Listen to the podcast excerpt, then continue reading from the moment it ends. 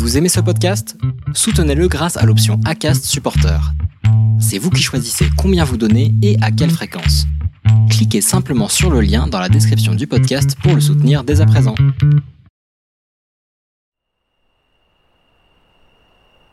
Quelques mots au téléphone avant de passer le test. Donc euh, ma psy me dit euh, Eric, aucun besoin pour vous d'aller euh, d'aller passer ce test. c'est sûr que vous êtes euh, euh, zèbre. Donc elle, elle, le lit avec euh, euh, des, façons, euh, enfin des comportements ou des, plutôt des sensibilités. elle me parle aussi beaucoup du langage. voilà. Pour elle, il n'y avait pas vraiment de, décision à prendre de, ce- côté-là. Donc moi, j'étais assez surpris au premier abord parce que je me suis toujours dit, bah, ok, bon, pour moi, c'était une réponse, enfin, ça a apporté des réponses. Il s'est passé quelques mois. Cette psy, je lui envoie, euh, je lui envoie le podcast d'hypersensible, puis donc je la revois la semaine suivante et elle me dit, j'ai écouté les podcasts et euh, c'est intéressant en fait de voir que les gens ont des réponses en se faisant tester, qu'ils peuvent euh, y retrouver, enfin, ressentir aussi ce besoin d'être testé. Voilà un peu ce qui m'amène aujourd'hui dans cette démarche-là. J'ai mon premier rendez-vous dans deux semaines et le test en lui-même est dans trois semaines. HS, c'est une série d'entretiens avec des gens comme vous et moi qui un jour ont pointé du doigt certaines caractéristiques de la douance en eux. Pourquoi se reconnaître hypersensible? Se savoir comme tel est suffisant? Faut-il se faire tester au risque de perdre d'illusoires illusions? Comment vit-on avant d'identifier ces caractéristiques? Que se passe-t-il quand on décide de passer un test qui prouverait qu'on est un haut potentiel? Et que vit-on une fois qu'on sait qu'on l'est? Ou pas? Merci d'écouter HS, le podcast situé à l'intérieur d'un hypersensible. Ou pas? Les mots pour qualifier l'hypersensibilité, ils vont être euh, pour moi liés à la douance, même si je sais qu'il y a plus, je pense, de personnes qui se disent ou qui se sentent hypersensibles euh, euh, que de personnes euh, réellement euh, qualifiées de, douées, surdouées.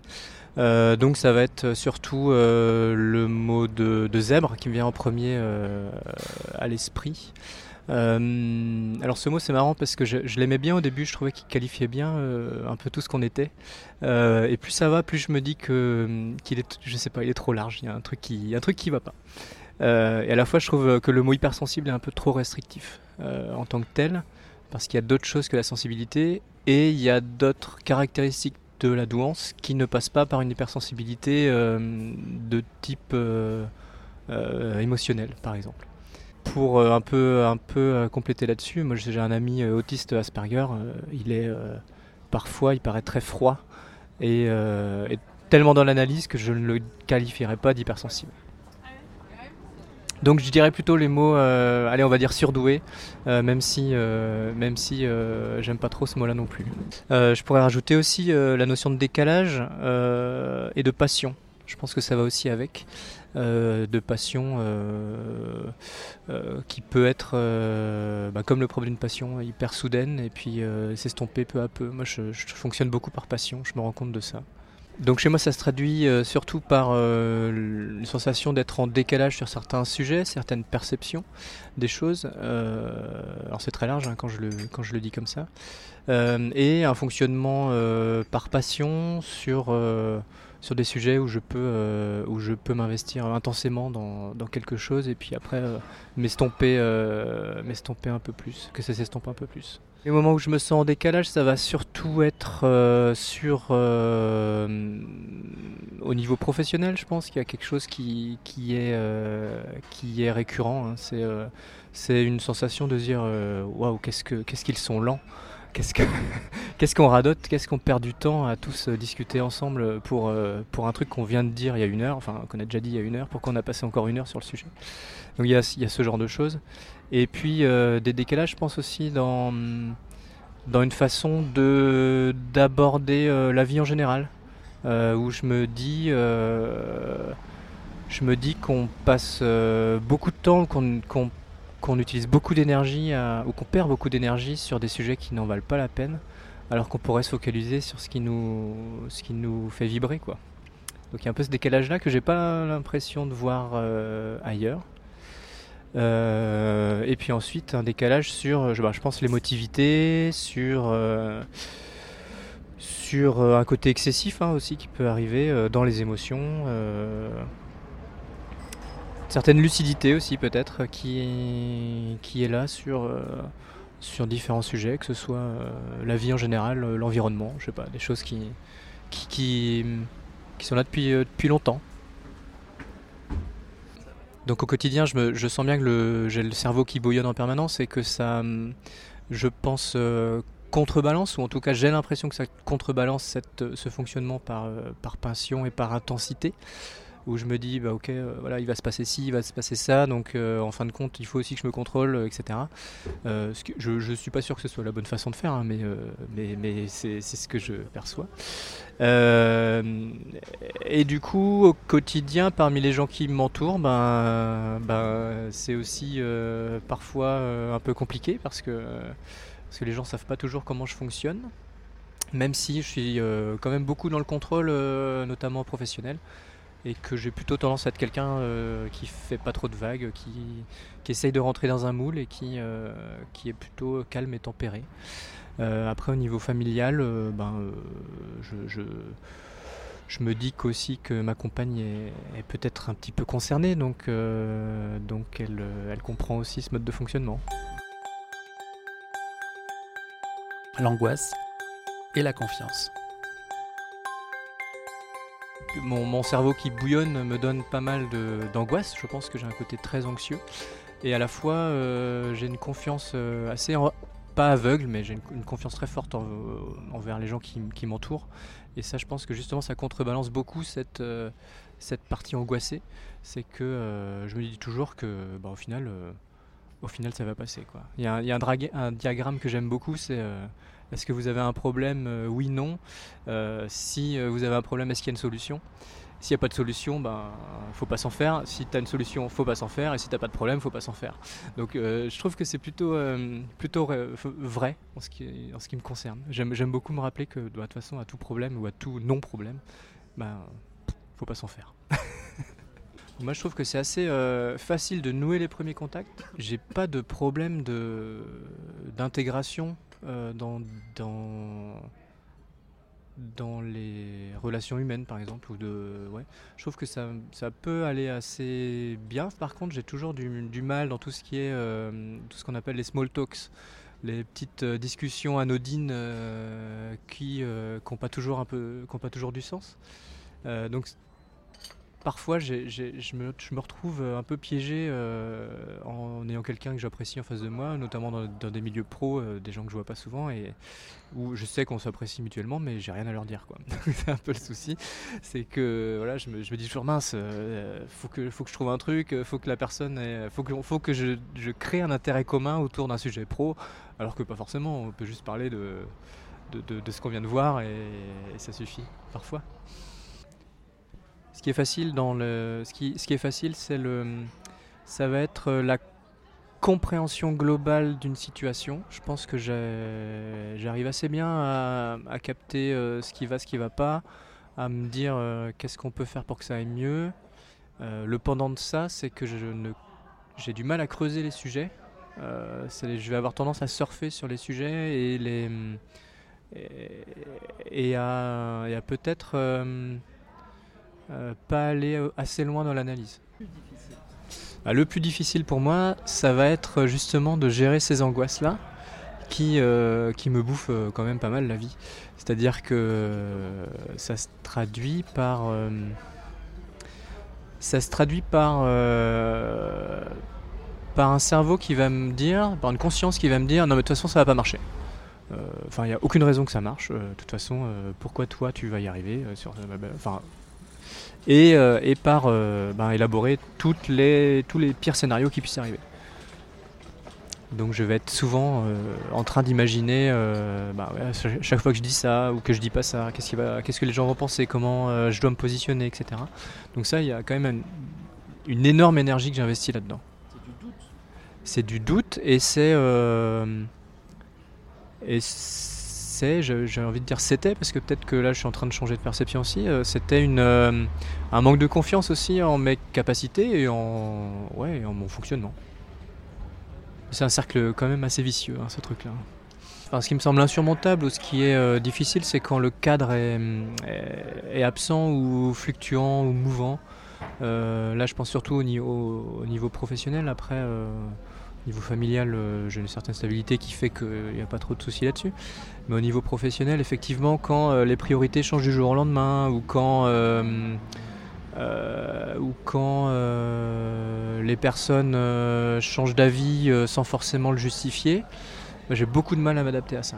C'est-à-dire que pour moi, bah, il y avait une version qui était, qui était la bonne aussi, parce que j'y adhérais, parce que, parce que j'y croyais. Bah, du coup, j'ai du mal à remettre ça en cause parce que je, sûrement j'imagine aussi que c'est pas les bonnes solutions qui sont, qui sont choisies. L'adaptation c'est aussi un, gros truc, hein, c'est que j'ai l'impression que ça fait euh, depuis le début de ma vie que je suis en adaptation permanente. Alors tout le monde va être en adaptation permanente, mais euh, peut-être que euh, moi avec mes angoisses et ce cerveau qui bouillonne en permanence, je le suis peut-être encore plus. Surtout dans des cadres où, où la confiance est peut-être pas vraiment là juste après le test. Alors voilà, je sors tout juste euh, de mon test. Euh, ça s'est plutôt bien passé. Euh, je suis lessivé après deux heures et demie de test Waze, plus, plus un test de personnalité, le 16, 16 PF5. J'ai bien aimé me prêter à l'exercice, que ce soit les tests, euh, le test de QI en lui-même euh, ou le test de personnalité. Je pense que j'aime bien euh, ce côté un peu introspectif aussi. et évidemment, bah voilà, je sors avec un avis forcément mitigé parce que j'ai eu l'impression d'avoir raté plein de choses, d'être passé à côté de, de, plein de choses que j'aurais pu faire un peu différemment. En en discutant avec la psychologue qui m'a fait passer le test, c'est pas du tout le cas elle me dit que j'ai des, résultats qui sont euh, très bons, euh, parfois euh, meilleurs que ce qu'elle voit chez l'ensemble de ses patients. donc ça, ça me, voilà, me conforte un peu dans le bien fondé d'avoir passé ces tests-là. Après, ben voilà, l'impression de ne pas finir, je crois que c'est le euh, de ne pas avoir été au bout de ce que j'aurais pu donner, bah, je crois que de toute façon c'est euh, le propre de ce test, hein, de ne jamais avoir de, de, limites euh, pour justement être capable de, caractériser aussi les personnes qui n'ont pas de limites. c'est un peu confus ce que je raconte parce que là je ressors effectivement de deux heures et demie de, de, de, de, machine à laver le cerveau où je suis un peu retourné dans tous les sens. Donc vivement la suite. Euh, la suite c'est euh, un rendez-vous dans deux semaines pour euh, débriefer de ces résultats. et puis ben, on va voir si j'ai effectivement si je, suis dans, dans ce que je pense être, dans la case que je pense cocher et, vivement, vivement les quelques clés pour avancer. Donc cette hypersensibilité au quotidien, euh, ben c'est à la fois euh, une meilleure amie et, euh, une, meilleure ennemie. parce qu'elle permet ben, d'avoir une certaine clairvoyance sur les choses. Donc ça, c'est assez pratique parfois pour s'organiser au quotidien ou pour répondre, répondre rapidement à des sollicitations professionnelles. Moi, je vois, je vois bien que j'estime assez bien le temps qu'il me faut pour creuser un sujet, et la façon dont je vais l'aborder. Et euh, donc le gros avantage, c'est que euh, je fais euh, souvent les choses vite et bien. c'est très présomptueux de le, dire, hein, mais voilà. C'était Mathilde d'ailleurs dans le podcast qui en parlait de ça, je crois.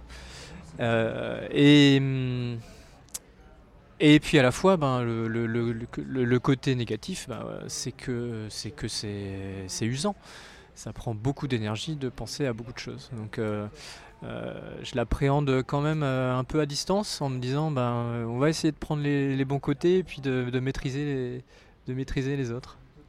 Cette hypersensibilité-là, c'est aussi quelque chose que je découvre. Euh, ça fait, ça fait même pas un an que je suis, que, que, je suis dans le doute, on va dire. Avant, je me suis jamais trop posé de questions. Je me suis juste dit que voilà, j'avais un fonctionnement qui était comme ça.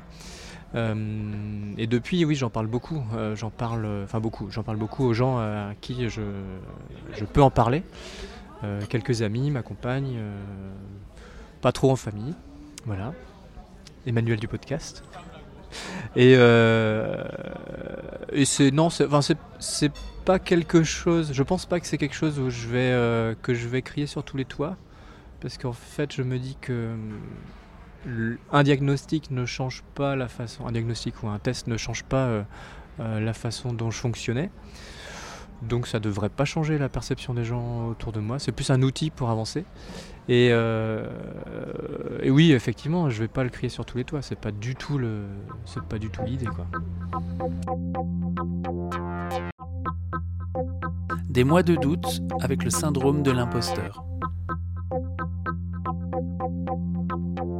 Cette euh, introduction au sujet, elle a été faite, euh, elle a été faite après la naissance de mon fils, qui est, qui aujourd'hui a 6 ans, euh, qui euh, est un enfant euh, très très émotif, très sensible aussi, qui a peur, enfin sensible dans les bons, dans, tous les termes, dans tous les, dans tous les côtés du terme, hein, sensible à la beauté comme au malheur de, des gens.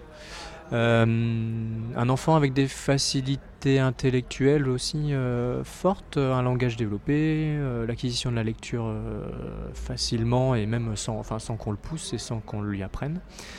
Euh, donc y a, voilà, il y a eu ça. Et, euh, et des questionnements euh, suite à un livre qu'on m'avait conseillé, qu'on m'a glissé dans les mains, on va dire, voilà, par quelqu'un qui se sait qui se sait concerné par ce sujet de douance, qui m'a glissé les bons livres, les bons livres dans les mains. Et puis après, bah, forcément, quand on voit qu'on coche toutes les cases, on se dit ah tiens, il n'y a peut-être pas que, peut-être pas que mon fils, il y a peut-être, peut-être plus de monde que ça dans la famille qui est concernée. Donc il s'est passé à peu près six mois entre, euh, euh, la lecture des ouvrages et, euh, le test, avec, avec bah, six mois de doute en fin de compte, six mois de et six mois de complexe de l'imposteur, en se disant bah non en fait c'est pas moi ça, c'est pas possible c'est pas vrai, je suis pas comme ça. Et puis, ah, quand même, c'est bizarre. Hein. Je coche, toutes les cases, mais, mais non, mais non, parce que, parce que quand moi j'ai eu une scolarité euh, bah, plutôt normale, on, imagine toujours les, surdoués qui passent le bac à, 13 ans et, qui, euh, qui sont euh, un peu dans, les, la stratosphère. Bah, moi, j'ai plutôt suivi un parcours normal, sans avance ni retard, et puis. Euh, et, voilà, donc c'était pas l'image que je me faisais de, la, douance, mais aussi parce que la douance, euh, telle qu'elle est présentée dans les médias ou telle qu'elle était présentée aussi avant peut-être, c'est que sur le, côté résultat scolaire, intellectuel et pas du tout sur le côté euh, émotionnel ou sensible, sensibilité. ouais, six mois d'interrogation et et puis bah justement c'est aussi ce qui a hum, c'est ce qui m'a hum, amené à passer le test parce que je voulais hum, mieux me comprendre. Donc je me suis dit, bon, un résultat qui soit, on va dire, euh, dans la norme de la population ou, euh, ou pas, me permettra de mieux me connaître. Et si c'est pas si voilà, je suis pas dans euh, les deux écarts types, et eh ben il y a peut-être autre chose à trouver quoi. Et hum, voilà, c'est ça qui m'a un peu amené à, passer ce test là. Il n'y a pas eu de déclencheur parce que hum, en fait, j'y ai pensé, euh, dès que j'ai lu les bouquins. Je me suis dit, tiens, il faut que je passe ce test-là. La psy que je voyais à l'époque m'a dit que euh, j'avais pas besoin de passer le test, que j'étais concerné, que c'était évident pour elle que je cochais toutes les cases. Ce qui m'a pas spécialement, euh, enfin voilà, ça m'a peut-être rassuré sur le moment, mais mais je me suis dit, bah non, en fait, elle se trompe. elle se trompe. Je suis un imposteur. Euh, et du coup, justement, après euh, quelques mois, je me suis dit euh, qu'il fallait vraiment que je le passe parce que c'était trop. Enfin, le doute était plus, était plus acceptable. Quoi. Je, je, voulais pas justement me rajouter aussi un petit côté d'anxiété par rapport à ça, en me disant, pas, non pas d'anxiété, mais de, bah, un doute supplémentaire. Le test, les résultats. Donc aujourd'hui j'avais le résultat de mon test, je suis sorti il y a à peu près une petite demi-heure et il m'a fallu ce temps-là pour, euh, pour atterrir. donc les résultats sont assez surprenants pour moi, des résultats au sous-test très homogènes et un total à 145, donc un très haut score qui ben, me surprend un petit peu. Donc à la fois ça, là aujourd'hui là je, me sens euh, plutôt, euh, euh, bah il y, a eu cet effet de surprise et puis et puis aussi pas mal de pistes à creuser pour pour aller bien, pour aller mieux.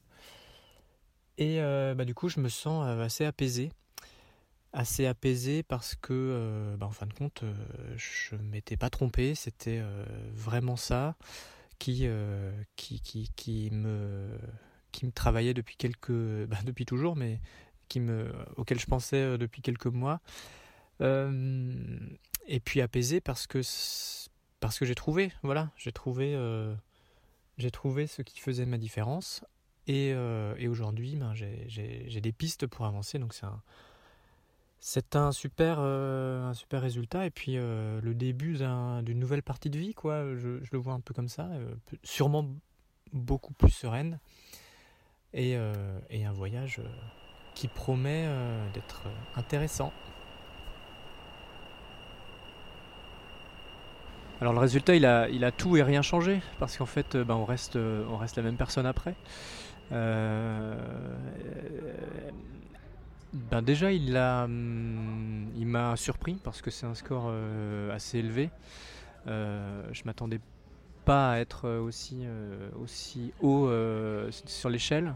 donc ça rassure et ça, angoisse un petit peu quand même. Ce qui angoisse, c'était au moment du score, ben voilà, c'est que, c'est que les, très hauts potentiels ont, sont plus, ont plus tendance à avoir des soucis, des soucis de, enfin de, d'intégration sociale, etc. Euh, moi j'ai la chance justement d'avoir un profil qui est euh, équilibré et que j'arrive à compenser euh, un peu toutes ces angoisses là par, par des mécanismes qui me rassurent par, par ailleurs.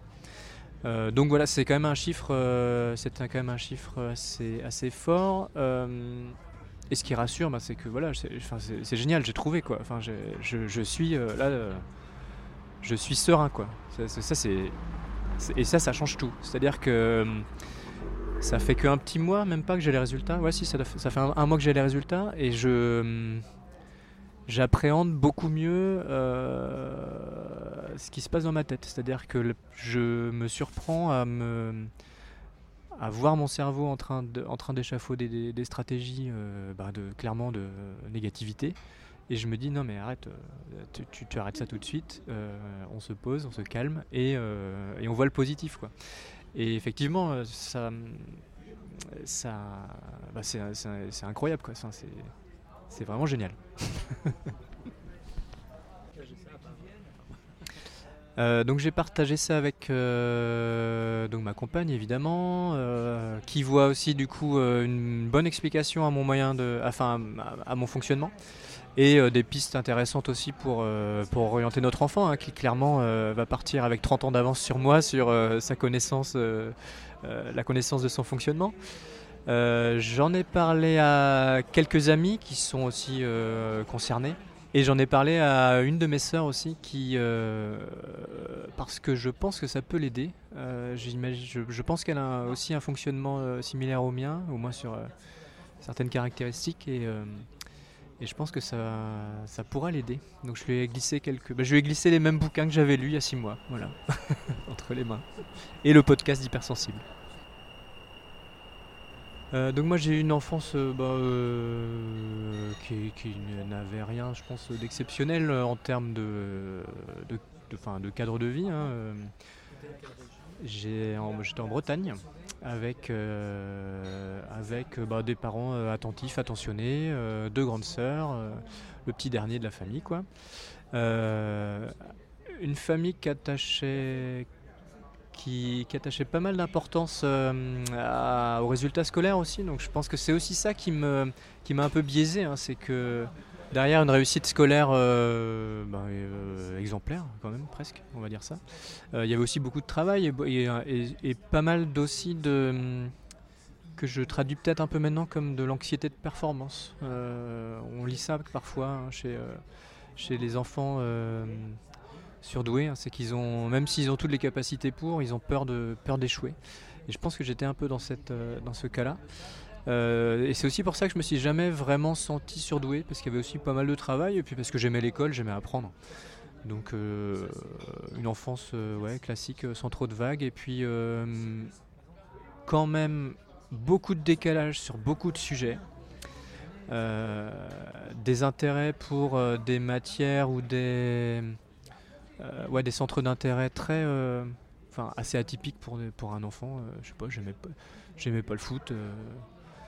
Je, voilà, je, j'ai fait de l'escrime, j'ai accroché, je continue à en faire. Voilà, des- Voilà un, exemple d'atypisme. hein, euh. Et, euh, et du coup, euh,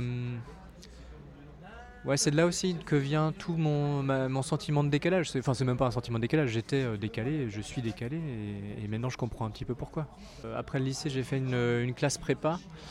Euh, qui m'allait très bien parce que c'était justement un, un univers euh, encadré où on était euh, stimulé intellectuellement. Je pense a posteriori que j'aurais pu travailler un peu plus peut-être pour avoir quelque chose d'un peu mieux à la fin. Mais non, je suis très content de, ce que j'ai fait, après une école d'ingénieur. Et, ensuite, ben, un, travail plutôt technique et de développement de produits. Ceux qui se dépassent pour le bien commun. Les gens aujourd'hui qui me qui me bouleversent, je pense que ça va surtout être des gens qui sont capables de de se dépasser ou en tout cas de dépasser leur, euh, leur position pour euh, l'intérêt commun. Et euh, aujourd'hui, si on prend des thèmes qui sont un petit peu alarmistes euh, comme l'environnement, c'est clair que quand je vois euh, Greta Thunberg, c'est quelqu'un qui, est inspirante parce que euh, parce qu'elle elle a une force incroyable. Je me dis, qui à, à- à 16 ans peut regarder Trump dans les yeux et lui envoyer autant, de, autant de haine pour un intérêt commun? Voilà, c'est, elle elle est, enfin, ça, c'est un truc qui me, qui me fascine. Comme quoi, l'autisme, ça peut être une force aussi, hein, la- la- la- l'hypersensibilité.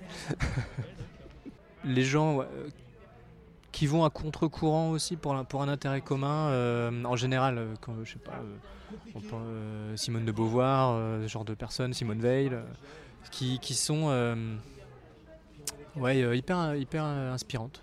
D'où ça vient? Bah, je, pense que, je pense que ça vient de nulle part, enfin, ça vient de... Ça vient euh, de, de- Je pense qu'il y a une grosse part d'inné là-dedans. euh, qui, euh, qui se développe dans un cadre quand même. Je pense qu'il faut un certain cadre, peut-être une stimulation intellectuelle aussi. Alors moi j'ai pas spécialement vu ça chez mes parents. Et je pense pas que je vais leur en parler. Parce que parce qu'en fait ils vont bien. Aujourd'hui ils se posent pas trop de questions apparemment. Donc je pense que c'est un peu les. ça va peut-être un peu les secouer de d'aller creuser là-dessus. Euh, Je pense que c'est pas forcément nécessaire. Je sais pas si c'est un cadeau. Euh, parce que cette, sens- cette sensation de décalage, euh, ben, tant qu'on n'a pas mis les mots dessus, c'est quand même assez lourd à porter. Et c'est plutôt, plutôt bien qu'on en parle aujourd'hui, plus qu'avant, de toute cette côté, bah, de tout ce qui entoure la douance. Et, je pense qu'il y a encore pas mal de choses à creuser, et dans les, et dans les relations sociales aussi, à creuser sur euh, la douance au travail, sur, euh, euh, sur les, les solutions qu'on peut mettre en face de tout ça. On parle de méditation, mais quand on parle de méditation, il y a toujours un petit côté ésotérique, moi, qui me, qui me déplaît, ou un côté un peu New Age que, que j'appréhende un peu. Donc je m'appelle Eric, j'ai 36 ans et, euh, et aujourd'hui je suis ravi de participer au podcast euh, Hypersensible qui a été euh, une, une des clés dans ma compréhension interne. Donc aujourd'hui moi je suis assez sat- satisfait de, de, de- ma vie en général, hein, que ce soit au niveau pro où ça se passe bien, dans une boîte à taille humaine où j'ai quand même pas mal d'autonomie sur les sujets. Euh, au niveau perso, ça, ça, roule. donc, je, oui, j'ai la chance d'être un, hypersensible qui va plutôt bien. Et là aujourd'hui, ce qui m'intéresse et me motive peut-être, c'est bah, justement creuser un peu tout ce côté. Euh, quelles sont les solutions que j'ai à ma disposition pour aller contre mes angoisses? euh, Là, je réfléchis pas mal à la méditation, à tout ce genre de choses, à essayer de reprendre un peu de contrôle. C'est un peu ça qui m'anime aujourd'hui. Donc voilà, j'ai pigé comment je fonctionnais. Euh, on a objectivé ça par un test. Maintenant, qu'est-ce qu'on en fait Merci d'écouter HS, le podcast situé à l'intérieur d'un hypersensible. Ou pas.